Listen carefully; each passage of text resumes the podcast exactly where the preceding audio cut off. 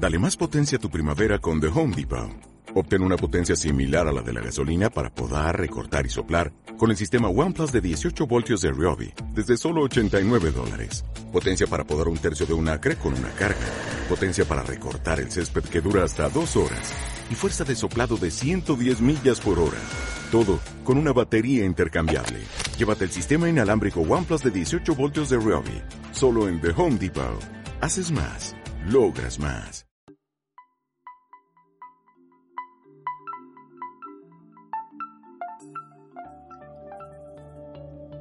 Sin prisas y con pausas. Programa de gestión del tiempo y bienestar en igualdad.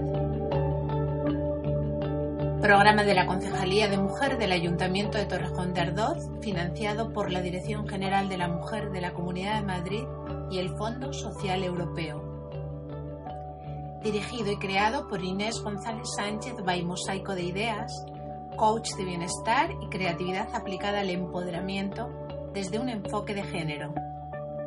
Arreglos musicales, David Lechuga.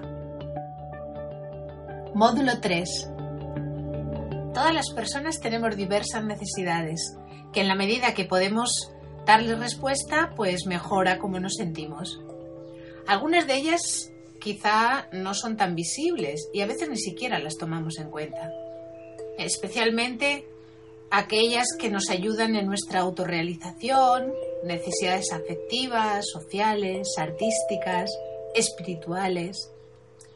Decía que no son tan visibles como lo son las materiales y fisiológicas básicas, pero son igualmente importantes, quizá muy importantes diría yo para algunas personas, especialmente para sentir que nuestra vida es realmente vivida, cada cual en la medida que lo sienta. Bueno, que niñas y niños vivan situaciones de práctica equilibrio en el uso de los tiempos de sus madres y padres o de personas adultas cercanas de ambos sexos, donde la cooperación corresponsable se da de manera habitual, donde las mujeres tengan sus propios proyectos vitales, personales, propios, y que los hombres se ocupen de los cuidados y afectos, es muy beneficioso, mucho para niños y niñas y les preparará para el desarrollo de una identidad integral, para desarrollarse como personas autónomas que cuidan de su bienestar y también empatizan con sus seres allegados. Dentro de un reparto equilibrado, negociado desde el afecto y el respeto y el conocimiento de nuestras necesidades. Para sentirte mejor, deberás hacer una repartición equitativa de tu tiempo, no dejes que un único aspecto de tu vida, como puede ser el trabajo, acapare todas las horas y te exprima. Si compartes tu vida en familia, no dejes que el peso de las responsabilidades y tareas recaigan mayoritariamente sobre ti, o en exceso, diría yo, sobre ti. Comparte, reparte y delega si es así. Y si no es así, asume más colabora y comparte si eres quien se escaquea, por utilizar un término suave. El equilibrio en las responsabilidades, en los cuidados, las tareas, dentro de una familia, sea del tamaño que sea, tiene una enorme repercusión en el bienestar personal y en las interacciones entre quienes la componen. La empatía es la clave. Es la clave para ver lo que asumes tú y lo que asumen las otras personas del grupo. La corresponsabilidad es la vitamina para la salud emocional corporal, para no sobrellevar más de lo que crea equilibrio. Cuando nos paramos a ver qué podemos hacer para gestionar mejor nuestro tiempo, es, es muy corriente que, o por lo menos es lo que más ocurre o más he visto yo en los programas que llevo a cabo, que lo que pretendemos casi siempre es hacer más. Eh, pretendemos ver cómo organizar mejor nuestro día a día en nuestra agenda para hacer más, sobre todo para hacer todo aquello que se nos queda fuera en deseos. Rara vez pensamos que quizás gestionar bien nuestro tiempo conlleva hacer menos pero hacerlo con conciencia. Bien, cada vez tenemos más en cuenta que necesitamos tiempo de descanso y de ocio, además de nuestra jornada laboral y nuestras responsabilidades y cuidados familiares y personales. Voy a hacer hincapié en este aspecto porque esta preocupación es fruto de nuestro tiempo, de una sociedad que tiene más en cuenta la idea del bienestar, aunque luego las estructuras empresariales y sociales no sean facilitadoras de ello al menos en lo tocante a la conciliación de la vida profesional y personal y familiar. Por ejemplo, cuando contratamos a una persona para un puesto determinado, calculamos el coste de su trabajo en horas o en jornadas, dándole un valor económico a esa dedicación en ese tiempo. No importa el tipo de dedicación. Esta puede ser técnica, de servicios, de cuidados, artística, es indiferente. ¿Y qué sucede con la cantidad de habilidades y destrezas que aprendemos en la vida, debido sobre todo a las grandes etapas dedicadas a cuidados varios. Esto especialmente eh, deberíamos tenerlo en cuenta las mujeres, al menos para eh, valorarlo, para que, que eso entre dentro de nuestro currículum personal, que lo tengamos en cuenta, que sea un refuerzo positivo de nuestra autoestima y de nuestro empoderamiento. Todas esas habilidades y destrezas que aportamos a nuestros trabajos remunerados y todas aquellas por las que no se nos remunera y ni siquiera se nos visibiliza. ¿No os parece que es necesario una revisión del cómo contabilizamos los diversos usos del tiempo? Sí, sí, sí, lo sé. Esto parece revolucionario, pero también lo parecía en otras formas que ahora las vemos ya normales, como por ejemplo una ley que ampara a los hombres para la jornada reducida y poderse dedicar al cuidado de hijas y hijos. Esto también tiene que ver con la igualdad, desde luego.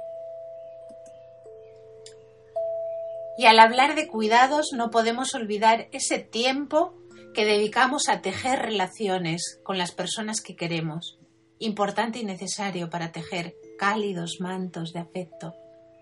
Quizás considero que este es el tiempo menos visible, menos cuantificable, donde a veces las mujeres nos perdemos y enredamos.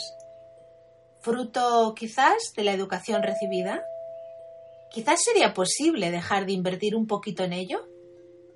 ¿Qué tal dedicarlo a una misma? ¿Qué tal si los hombres se dejan en esta función un poquito más? El tiempo que las mujeres aportan para el cuidado y el bienestar es invisible. Se confunde con el amor y no se contabiliza y no se registra. Y si es así, pareciera que no existe. No perdernos implica ser conscientes del valor de nuestro tiempo, de su coste e importancia. Significa, por ejemplo, formular nuestras prioridades, aprender a conocer lo que realmente queremos, darnos permiso para dedicarnos tiempo y también saber poner los límites necesarios, reclamando tiempos de cuidados si estos recaen en exceso en ti. Disponer de tiempo propio nos ayuda a sentirnos y a conocernos. El tiempo propio significa que me quiero, que me dedico a mí, a cuidarme, a descubrirme, y desde aquí es más sana la interacción con los demás. Me hago cargo de mí, revierto la dependencia en autonomía. Porque cuando estableces tu tiempo o una parte importante del mismo en función de los demás, te lleva a estar muy pendiente, saber cómo están, lo que necesitan, lo que desean. Y focalizamos tanto la atención ahí que puedes perderte y fusionarte con su proyecto vital dejando de existir para ti, para existir en función de los demás. ¿Te suena, verdad? Buscar el equilibrio. Buscar el equilibrio. Esto significa, en casos como estos que estoy nombrando, centrar la mirada en ti, conocerte más, ver tus necesidades, escuchar tus anhelos, ver tus frustraciones, mm, fundamentalmente para hacer los reajustes necesarios que te puedan ayudar a conseguir una mayor satisfacción y realización personal.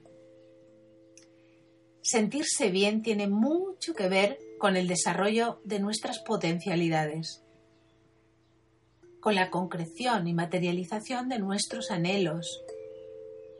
Esto hace que nos sintamos mejor con nosotros mismos, nosotras mismas. Darle sentido a la vida. Un equilibrio entre los diversos usos del tiempo es clave. Dedicar tiempo para ti, tiempo propio y personal, dedicar tiempo para lo laboral empresarial y el tiempo familiar. Comprendiendo el significado, uso y sentido del tiempo, podremos tomar las riendas de nuestras vidas. Mm, quiero compartir un cuento con, con vosotros, con vosotras. Es un cuento que leí hace ya mucho tiempo y que siempre incorporo a mis acciones formativas en relación a este asunto del uso del tiempo y el bienestar es una historia que a mí me impactó y que creo nos, nos lleva a pensar y tomar conciencia. El cuento del pescador y el empresario, que bien podría ser una empresaria igualmente. Desconozco su autoría, creo que tiene procedencias de cuentos populares brasileños, pero no sé exactamente su autoría. Lo he buscado en internet y no, no lo he logrado. Bueno, espero que os guste. Un hombre rico, empresario, bien vestido, ropas caras y talante derrochador. Iba paseando por el puerto cuando se encuentra con un modesto pescador. El pescador trabajaba en sus redes y en su pequeña barca y tenía un cubo lleno de un montón de peces recién pescados. El rico empresario le preguntó Óigame, usted tiene mucha maña. Parece un pescador muy bueno. Usted solo y con esta pequeña barca ha pescado muchos peces. ¿Cuánto tiempo dedica a la pesca? El pescador respondió eh, Pues mire usted, yo la verdad es que nunca me levanto antes de las ocho y media. Desayuno con mis hijos y mi mujer. Acompaño a mi familia al cole y al trabajo. Luego voy tranquilamente leyendo el periódico hasta el puerto, donde cojo mi barca para ir a pescar. Estoy como una hora, una hora y media, como mucho, y vuelvo con los peces que necesito, ni más ni menos.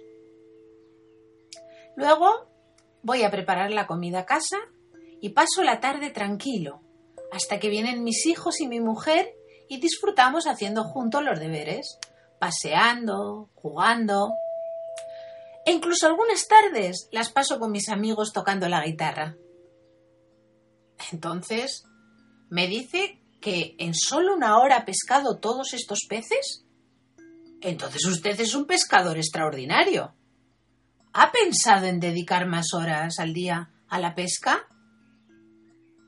Le dice el empresario. Y contesta el pescador. ¿Para qué? Pues porque si invierte más tiempo en pescar, ocho horas por ejemplo, usted tendría ocho veces más capturas y así más dinero, le responde el empresario. ¿Para qué? vuelve a preguntar el pescador.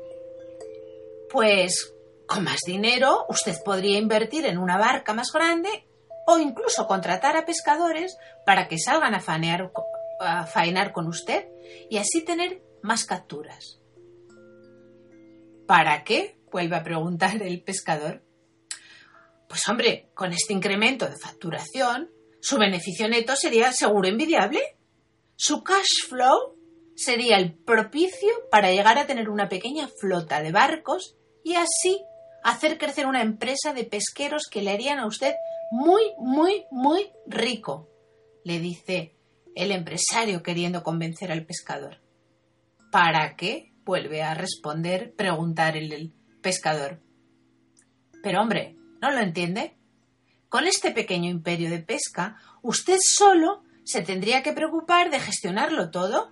Usted tendría todo el tiempo del mundo para hacer lo que le venga en gana.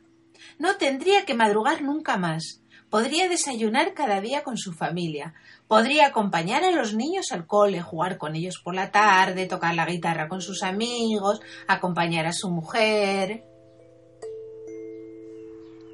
Bueno, lo hemos entendido todo el mundo, ¿verdad? ¿A qué nos suena? Esto nos suena mucho. Sí, claro, por eso he elegido, por eso he elegido este cuento. Bueno, esta historia refleja muy bien la paradoja de nuestro tiempo y el uso del mismo. Y sobre todo ilustra muy bien la importancia de tener claro lo que queremos. Nuestro proyecto vital propio, proyecto de vida. Y cómo queremos vivir. Porque para el logro de algunos objetivos requiere la renuncia a otros. Tomemos un momento para tomar conciencia de nuestra vida y relacionémosla con la historia contada.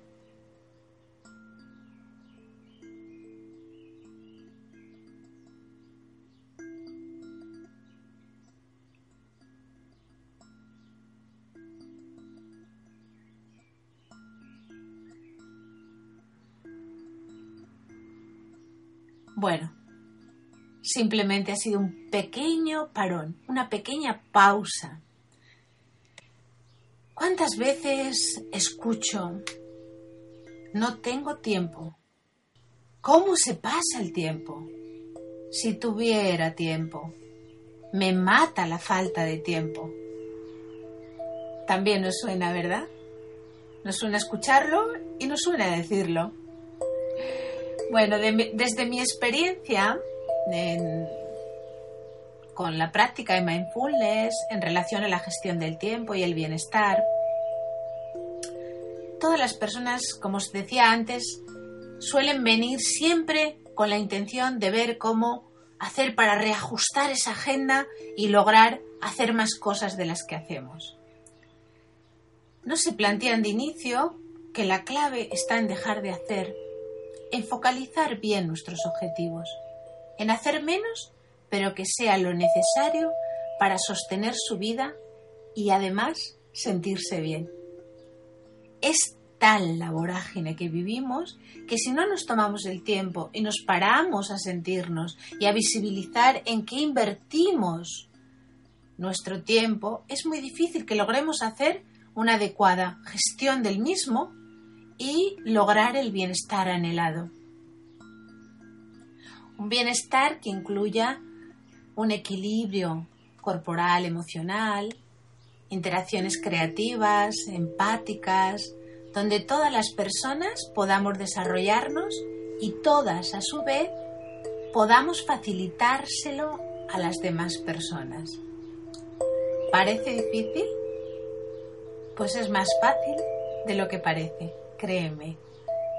De inicio, solo es cuestión de un cambio de perspectiva y enfoque de poner el bienestar en el centro de la vida y recordar que si el malestar deja huella, el bienestar también. Comencemos por equilibrar la balanza. Venga, dame un voto de confianza, sigue dándome un voto de confianza y sígueme con la práctica de los ejercicios que te propongo. Te animo a hacerlos todos los días hasta que sientas que es suficiente que ya la balanza se ha equilibrado. Eso sí, hablamos de un equilibrio donde hemos tenido en cuenta el reparto igualitario también, la empatía, el consenso, la corresponsabilidad. Sé que a veces es más complejo de lo que parece. Sé paciente y perseverante y despliega la empatía para ver las dificultades también en las otras personas. Se trata de crear relaciones amables,